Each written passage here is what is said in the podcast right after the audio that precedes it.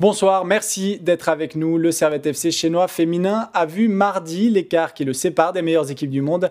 Les Servettiennes ont perdu 7 à 0 contre Chelsea en Ligue des Championnes. Les Anglaises étaient allées en finale de la compétition l'an dernier. Jérémy Fauporé, bonsoir. Bonsoir. Vous êtes entraîneur assistant de cette équipe. Alors déjà, comment vous avez vécu cette lourde défaite mardi sur le, sur le banc? Euh, Difficile. On a vu passer les minutes. Euh, sur les 20 premières minutes, ça allait très très vite.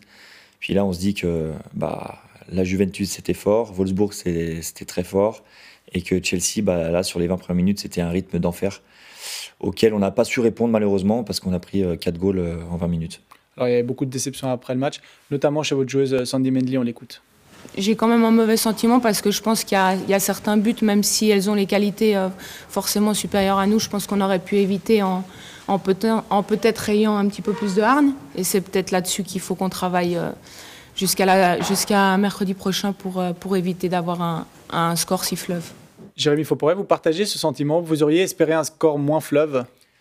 Bah oui, on, sait, on analyse les matchs avec le staff, on essaie de regarder les comptes des adversaires dans leurs championnats euh, respectifs.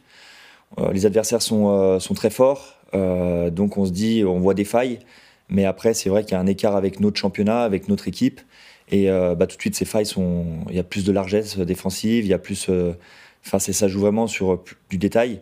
Et euh, elles savent parfaitement exploiter euh, ces détails. Donc, ça, a été, ça a été compliqué. Alors, la deuxième mi-temps a, été meilleure. Chelsea n'a marqué qu'un but, c'était en, début de deuxième mi-temps.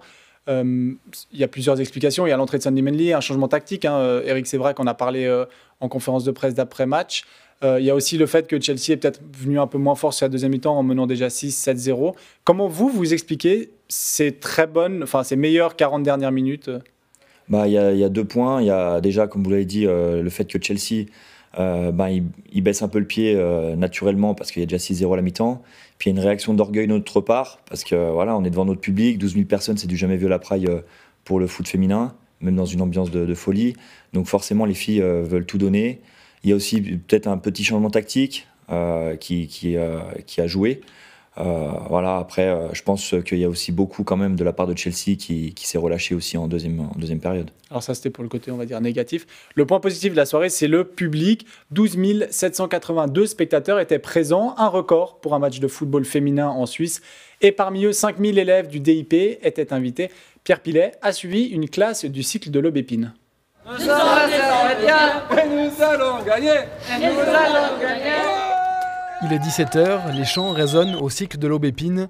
Une vingtaine de jeunes se préparent pour le match de Ligue des Champions. Alors on part du cycle de l'Aubépine, direction le stade de la Praille pour euh, cette euh, rencontre euh, contre Chelsea avec ma classe d'accueil 1159 de l'Aubépine. C'est super, on est tous contents, hyper heureux de participer à cet événement. Les gants et bonnets enfilés, les deux classes prennent le chemin du stade, une première pour certains. T'es allé où En Afghanistan, t'es déjà allé au stade ou pas? Match de foot? Oui? Ok. Et puis là, première fois à Genève, first time, hein? Ouais, c'est ma première fois. Et surtout qu'en fait, je pense que ça va, les sensations vont être plus fortes qu'à la télé en général, parce qu'on va entendre les cris, les choses comme ça, donc ça va, ça va, euh, ça va être plus excitant, on peut dire ça comme ça. Ouais, c'est ma première fois que je vois le match de, comment s'appelle l'équipe euh, Ouais, Servette contre, je pense, l'Angleterre. Une initiative qui ravit cet enseignant, privé des sorties de classe les années précédentes. L'occasion d'en apprendre plus sur le club et le football féminin. On a regardé un petit peu le logo de Servette, euh, euh, les, joueuses, on a regardé un petit peu la, fondation du club. On a vu un peu euh, qu'il y en a certaines qui avaient presque leur âge. Donc voilà, on a, appris un peu les chants de supporters. et puis c'est comme ça, vous êtes content? Ouais, ça vous plaît? Une belle ambiance Génial. Pronostic 2-0 pour Servette. Allez Servette La magie de la Ligue des Champions peut opérer, l'excitation se ressent, le match débute dans une ambiance de folie.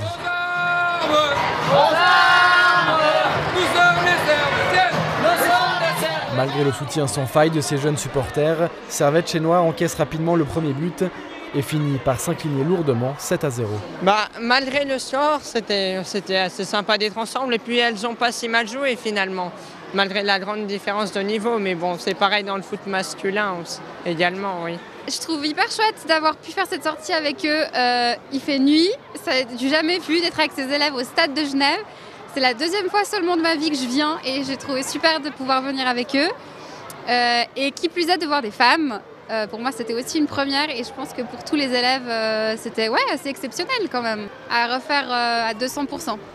Une expérience qui sera à reconduire, mais pour l'heure, la fête continue avec l'incontournable. Bon, on termine avec la saucisse. Jérémy Fauporet, cette ambiance hier, c'était le feu. Exactement, c'était le feu. C'est, ça doit donner des idées à inviter plus souvent les, les, classes, les écoles de, Genève pour, pour enflammer ce stade parce que c'était vraiment c'était fabuleux à voir.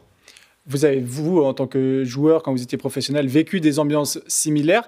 Qu'est-ce que ça change entre euh, quand on est joueur sur le terrain et quand on est euh, entraîneur assistant sur le banc? Comment on vit ces ambiances?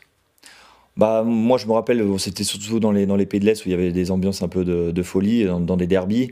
Euh, c'est vrai que ça, transporte et puis on, sent la fatigue à arriver bien plus tard, voire ne pas arriver. On finit les matchs en se disant j'avais vraiment des, cannes de feu.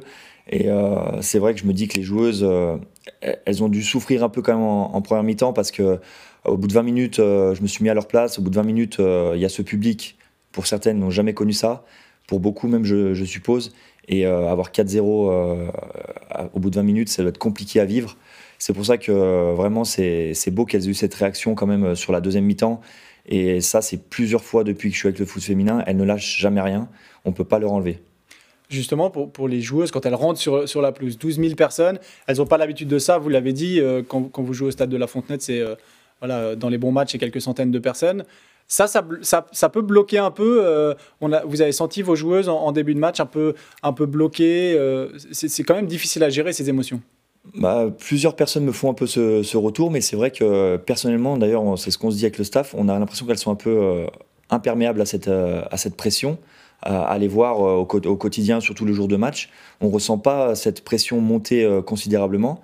Euh, je pense pas vraiment que ça soit le, le fait qu'il y ait eu euh, cette atmosphère euh, incroyable qui les ait bloqués.